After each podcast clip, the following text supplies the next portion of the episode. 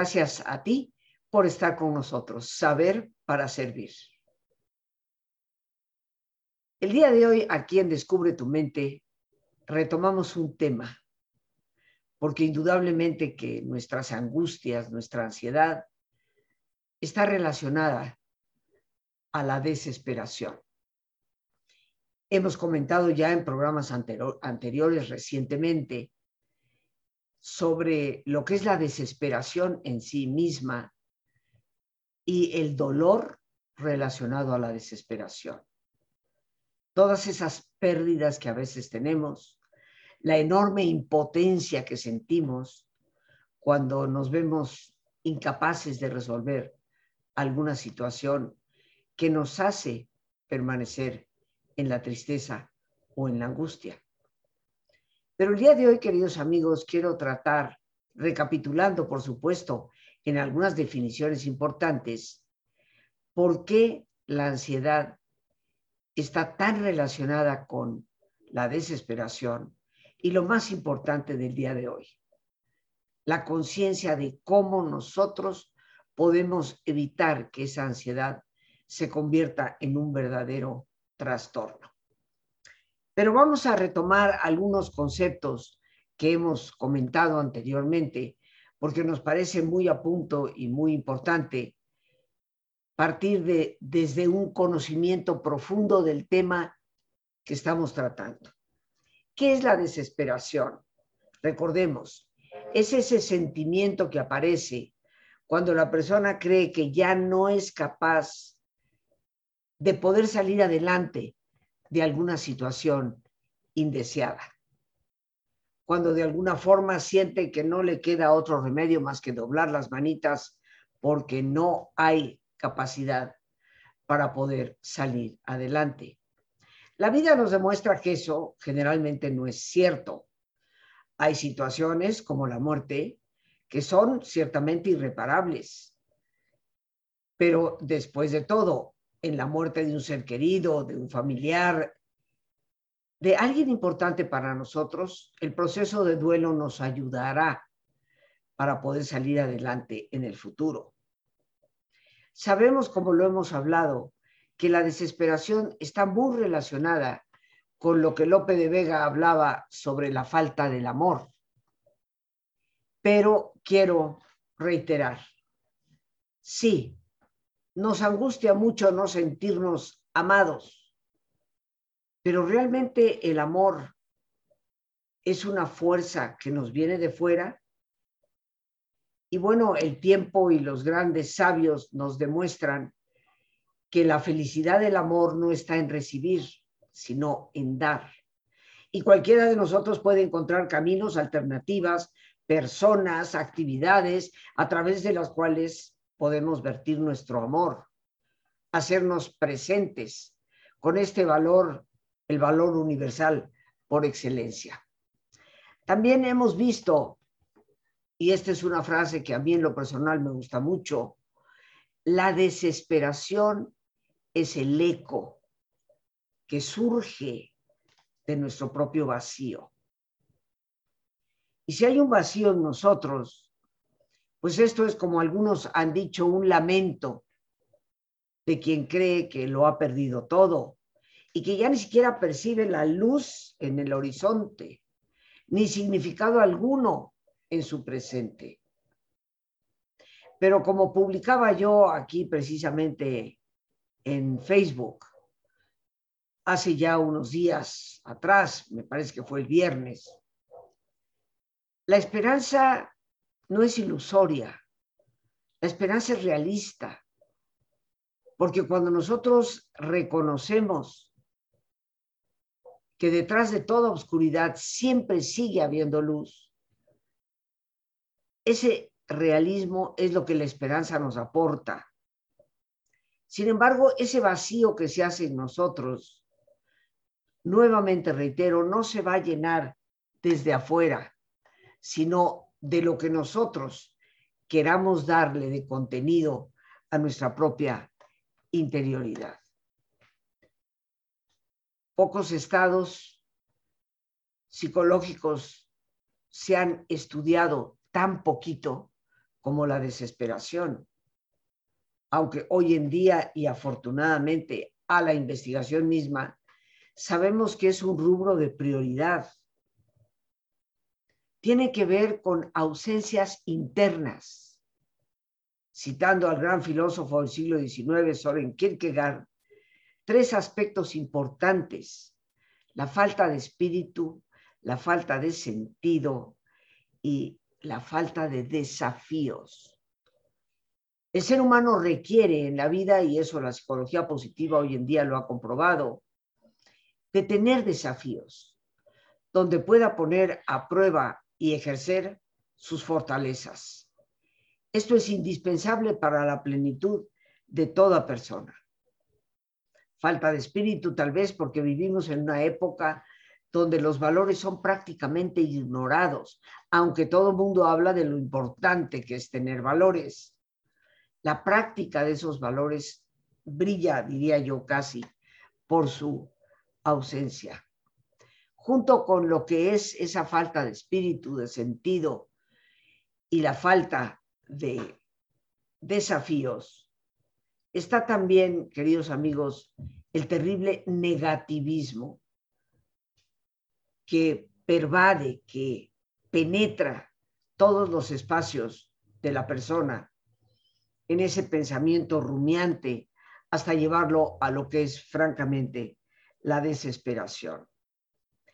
Pero hablando propiamente de la ansiedad y su relación con el sentirnos desesperados, por el estrés precisamente que la desesperación nos genera, es indispensable que para nosotros poder regular esa ansiedad, desesperación, practiquemos el relajamiento. Ahora, esto yo no lo digo simplemente porque lo he practicado y lo he enseñado durante 50 años, sino porque ciertamente que nuestro cuerpo al relajarse nos va a producir efectos que tienen que ver con el manejo de la ansiedad. ¿Por qué es tan importante? En uno de los trabajos importantes de Bethany Koch y Barbara Fredrickson, son dos grandes autoras, psicólogas de la nueva corriente de psicología positiva. Ellas mostraron que con la relajación nosotros podemos cambiar lo que se llama el tono vagal. Y tú dirás, bueno, ¿eso qué significa? Pues bien, amigos, el nervio vago está comprometido en la regulación de la ansiedad. La relajación lo que hace es estimular ese nervio llamado vago. Y esto va a reducir muchas de las emociones, llamémoslas negativas, que incrementan nuestra ansiedad, nuestra tristeza, nuestra depresión. Indudablemente que gran parte de nuestro organismo pierde su equilibrio cuando es víctima de la ansiedad. Y activar el nervio vago, cambiando lo que se llama el tono vagal durante la relajación, hace que se libere un neurotransmisor muy específico, una de estas químicas que produce nuestro propio cerebro, que se llama acetilcolina. Y esto va a favorecer el equilibrio homeostásico en el cuerpo. Esto lo comprobó nada más y nada menos que Otto Loy, ganador del Premio Nobel de Medicina. Entonces, esa acetilcolina se libera cuando tú estás relajado, y esto hace que haya un mayor equilibrio en el cuerpo, lo cual va a contrarrestar definitivamente lo que es el estrés, las químicas del estrés. Pero adicionalmente, cuando tú te relajas, y este es el gran primer antídoto contra la ansiedad, que nos va a ayudar a ir saliendo de ese estado desesperado en el cual a veces nos sentimos sumergidos, algo adicional es que la relajación reduce los niveles de ácido láctico. Y el ácido láctico está directamente relacionado con los estados ansiosos. La psicología cognitiva, la psicología que ha demostrado ser posiblemente una de las más eficaces en términos terapéuticos y que se encarga de ayudarnos a conocer, modular, manejar inteligentemente nuestro pensamiento como una herramienta para salir de muchos de nuestros trastornos, la psicología cognitiva tiene muy claro que la desesperación tiene una gran trascendencia clínica. Nos hace sentir y pensar que nos encontramos en una especie de jungla impenetrable. Pero el hecho es que cuando tú, como primer antídoto, practicas el relajamiento, esto, como hemos visto, modifica el tono del nervio vago y va a reducir los niveles de ácido láctico. Esa reducción en el ácido láctico en tu sangre, porque el ácido láctico es algo que tú conoces bien. Lo puedes identificar cuando tal vez nunca haces ejercicio y de repente te lanzas, ahora sí que voy a agarrar el, eh, el gimnasio en serio. Y te vas el primer día y haces una hora de ejercicio y resulta que en la tarde parece que te duelen las piernas, tienes como piquetes en los muslos, te duele el caminar. ¿Por qué? Porque en el momento en que has practicado ejercicio no teniendo costumbre de hacerlo y te pasaste posiblemente un poco, se va a liberar ácido láctico, se va a acumular entre los tejidos musculares y esto causa molestia. Pero aquí estamos hablando del ácido láctico que se libera a la sangre directamente y que está comprobado, está relacionado con la ansiedad. Cuando tú te relajas, vas a tener dos realidades concretas médicamente comprobadas por las cuales puedes reducir la ansiedad.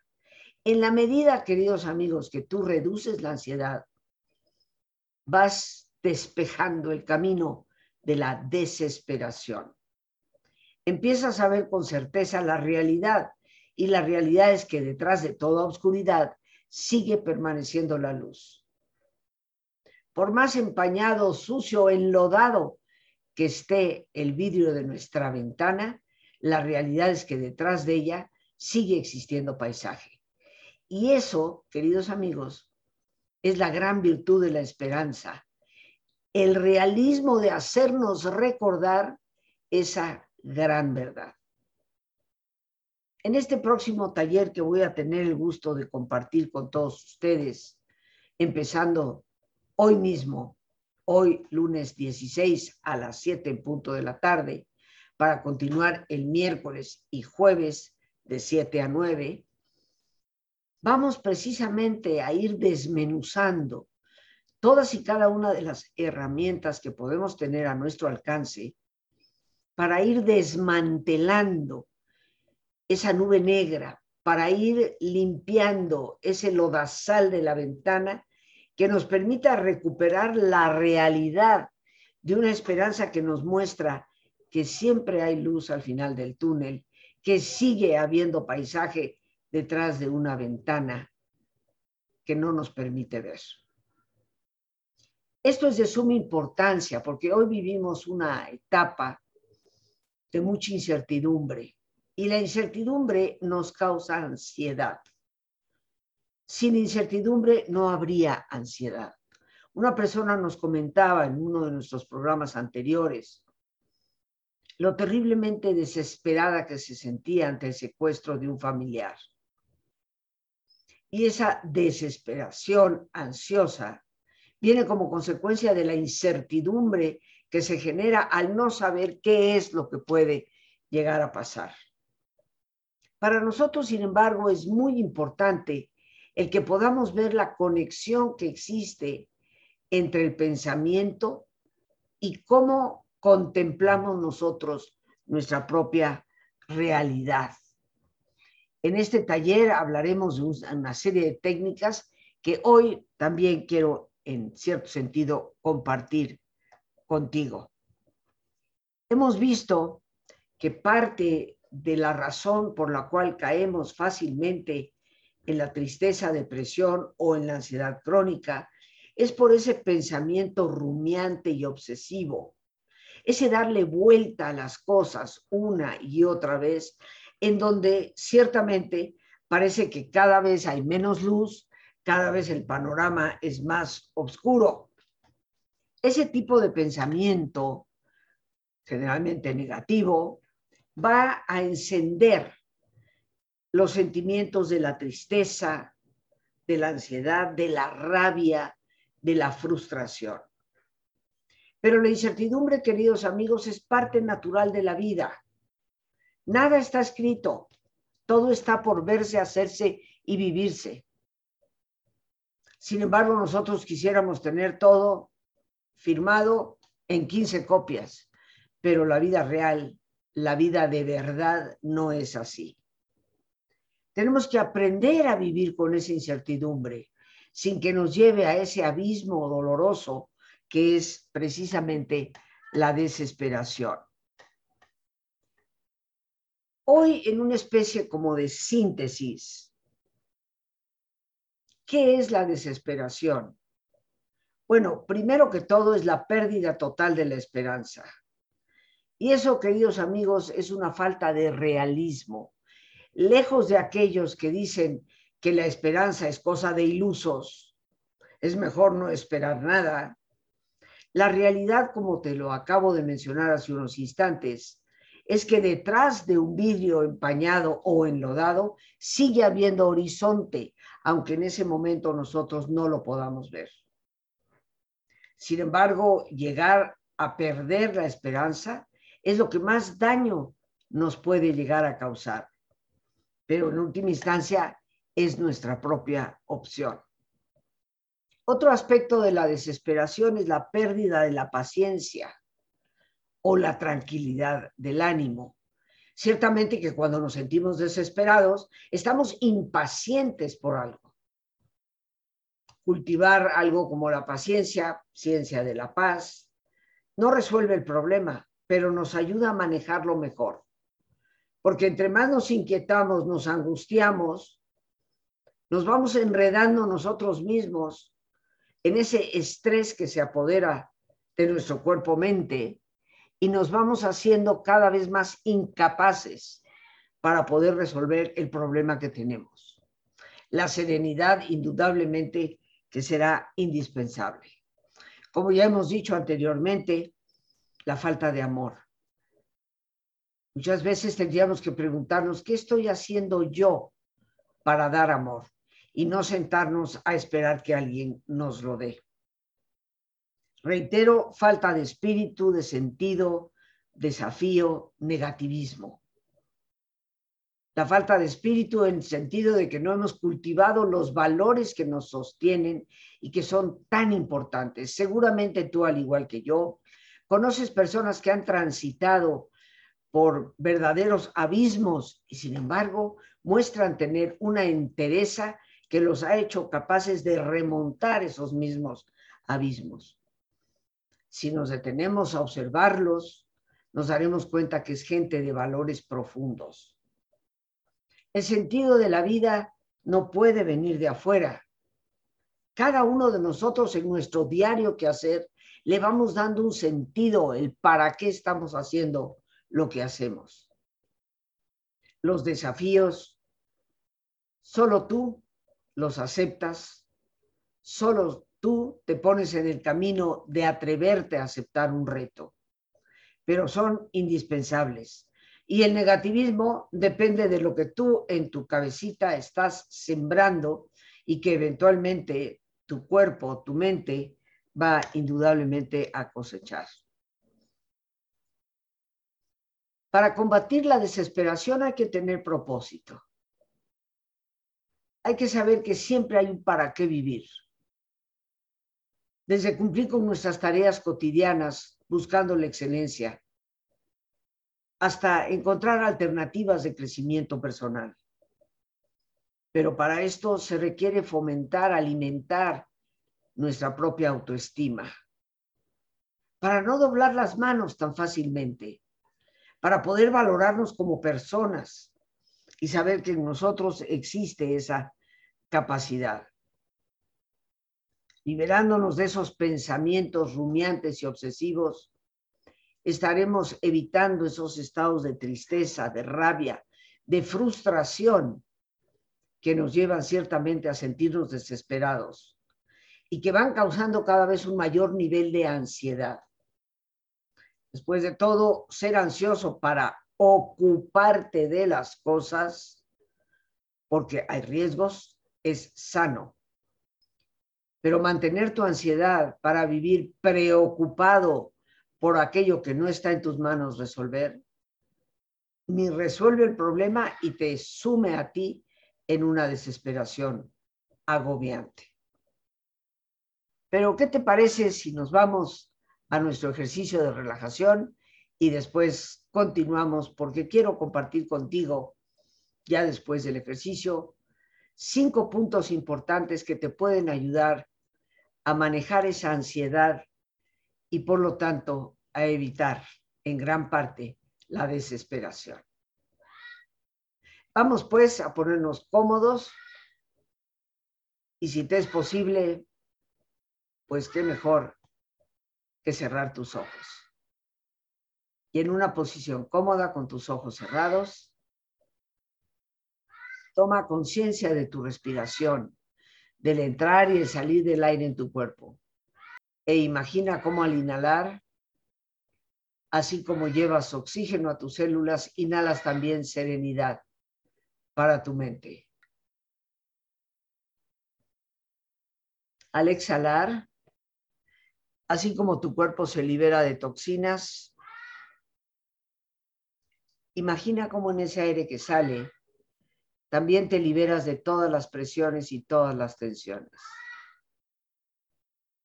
Respira profundamente. Y relaja tu cuero cabelludo.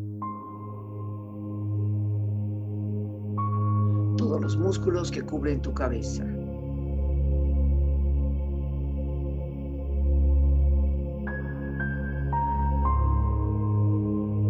Relaja tu frente.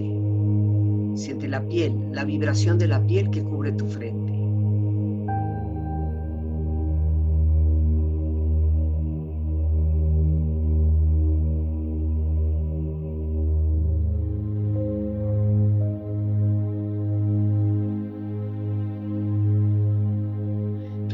Párpados, los tejidos que rodean tus ojos.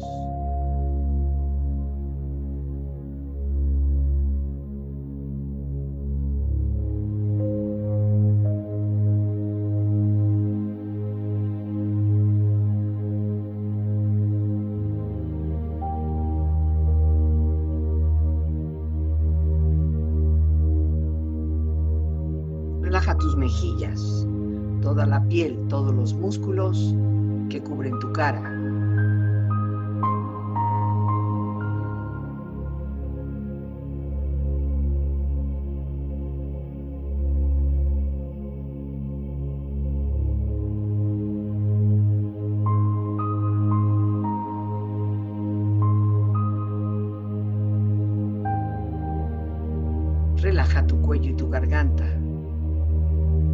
Siente su flexibilidad, equilibrio, balance.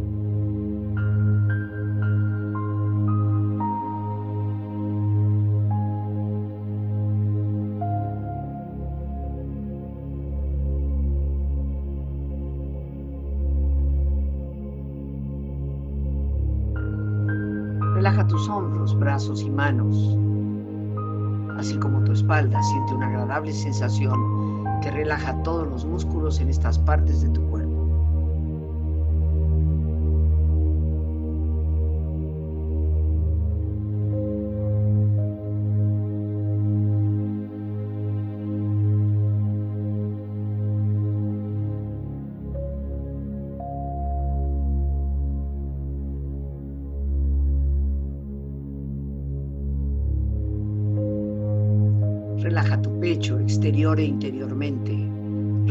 Todos los músculos, imaginando a todos tus órganos internos funcionar rítmica y saludablemente.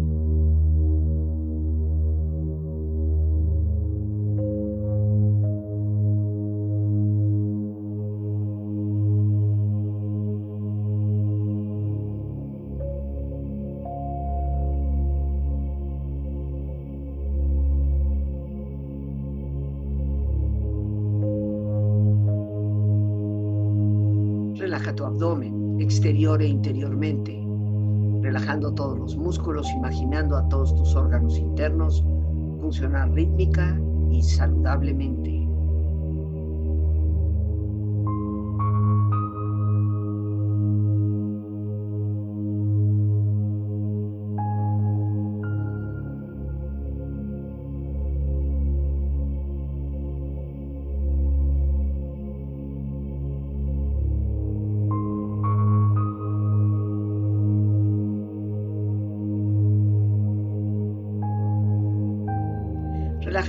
Tus rodillas, siente la piel, la vibración de la piel que cubre estas partes de tu cuerpo.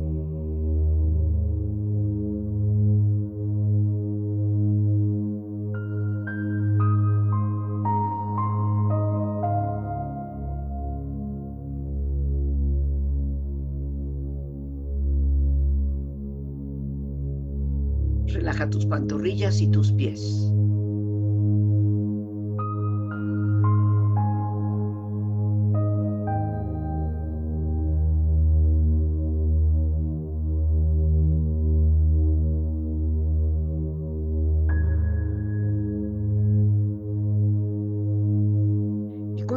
Profundamente relajado, proyecta en tu mente la imagen de un lugar ideal para el descanso. Imagina los colores, los sonidos, los aromas. Es una escena de belleza y paz. Siente estar ahí.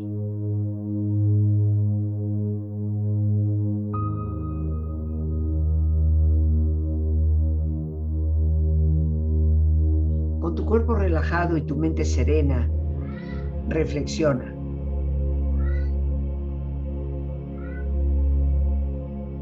La ansiedad es un arroyito de temor que corre por la mente. Si se le alimenta, puede convertirse en un torrente que te arrastrará hacia la desesperación.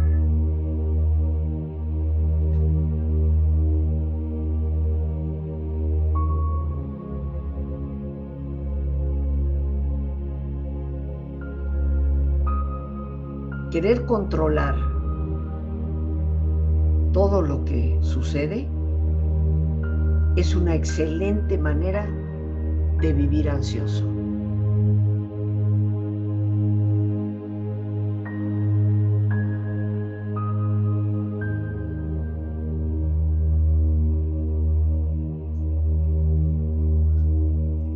Es tiempo de apagar las angustias y encender la esperanza.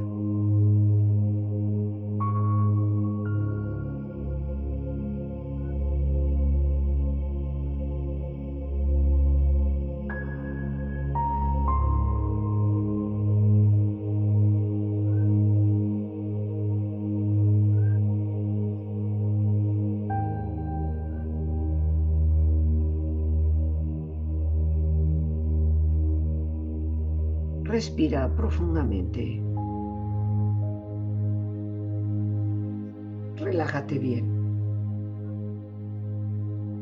Y con esta experiencia empieza lentamente a estirarte, brazos, manos, piernas y pies, moviendo tu cuello, bostezando si lo deseas, haciendo que tu cuerpo retome su nivel de actividad habitual hasta muy lentamente abrir tus ojos ojos abiertos, bien despierto, muy a gusto, bien descansado y en perfecto estado de salud, sintiéndote mejor que antes. Quiero reiterar mi invitación, queridos amigos, ya que esta misma tarde, a las 7 de la tarde-noche, estaremos dando inicio al taller Desesperación o Esperanza. Técnicas para manejar la tristeza la depresión. Ciertamente, queridos amigos, que estaremos compartiendo herramientas efectivas comprobadas desde la psicología para ayudarnos a salir a veces de ese marasmo en el que caemos y nos sentimos paralizados. La única manera, una de las únicas maneras a través de las cuales salimos de nuestra desesperación es tomando acción. Eso implica un pensamiento proactivo que nos impulse en esa dirección. Si deseas informes, puedes llamar al 55 37 32 9104. De igual manera, queridos amigos, en ese teléfono puedes enviar un mensaje vía WhatsApp, Telegram o Signal. Y te repito el número con gusto, 55 37 32 91 04. Ahí con gusto te estaremos atendiendo para darte todos los informes. Este taller lo imparto solamente por esta ocasión en el año. Ojalá aproveches esta oportunidad de acompañarnos en un taller con herramientas efectivas que te ayudarán a poder salir de esa ansiedad que a veces se padece por la incertidumbre en que estamos viviendo. Después de todo, no son los acontecimientos exteriores lo que condiciona cómo nos sentimos interiormente. Más bien es cómo nos sentimos interiormente que puede cambiar la perspectiva de lo que sucede en el exterior. Pero vamos a estos cinco pasos que te quiero recomendar para poder precisamente salir de esa parálisis de la desesperación y aliviar en gran parte tu ansiedad. Y lo primero, ya te lo he compartido, la relajación. Y me adelanté a ella porque indudablemente que en el tema de la ansiedad es una de las herramientas indispensables para poder reducirla y eventualmente eliminarla. Relajarte todos los días un mínimo de 15 minutos. Y si estás en estos momentos en un estado de muchísima ansiedad, dos veces al día mínimo, tres veces óptimo. Pero yo te garantizo que en pocas semanas, y pocas me refiero a dos, verás el resultado. La relajación es imprescindible. El manejo del pensamiento. El manejo del pensamiento para evitar ese rumiar las cosas, ese perdernos en esa jungla de sensaciones que están provocadas por lo que estamos pensando. En el taller compartiremos técnicas para ese manejo pero tú, con tu voluntad, puedes empezar desde ahora. Toma conciencia de cómo el empezar a pensar en algo que te atemoriza, que te causa incertidumbre, que te provoca temor, es como jalar el hilo de un suéter hasta llegar a desbaratarlo. Una tercera técnica es reescribe tu narrativa. ¿Cómo relatas tú las cosas?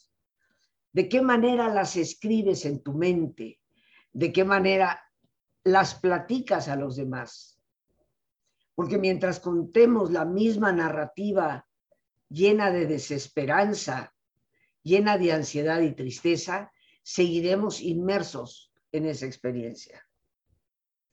Número cuatro, visualiza tu mejor futuro trae en mente la realidad, que detrás de la ventana sigue habiendo horizonte.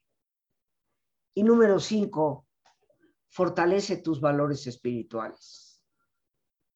Dale a ese sentido de espiritualidad que es parte de nuestra condición humana, la parte operativa que le corresponde para fortalecernos y salir adelante. Aquí pues tienes cinco herramientas, relajación, manejo del pensamiento, reescribir la narrativa, visualizar tu mejor futuro y fortalecer tus valores. Todo esto y mucho más lo estaremos tratando a partir de hoy por la tarde-noche en nuestro taller Desesperación o Esperanza. Espero que nos puedas acompañar. Será, te lo garantizo, una experiencia útil para tu vida con herramientas que podrás utilizar siempre. Por hoy nos vamos a despedir recordando que es a través de nuestro pensamiento que nosotros podemos canalizar mejor nuestras emociones y con ello nuestra vida. Las gracias a Dios por este espacio que nos permite compartir. Gracias a nuestra extraordinaria productora Lorena Sánchez y a ti, el más importante de todos, una vez más, gracias. Muchísimas gracias por tu paciencia al escucharme y por ayudarme siempre a crecer contigo. Que Dios te bendiga y nos vemos esta noche a las 7 en punto.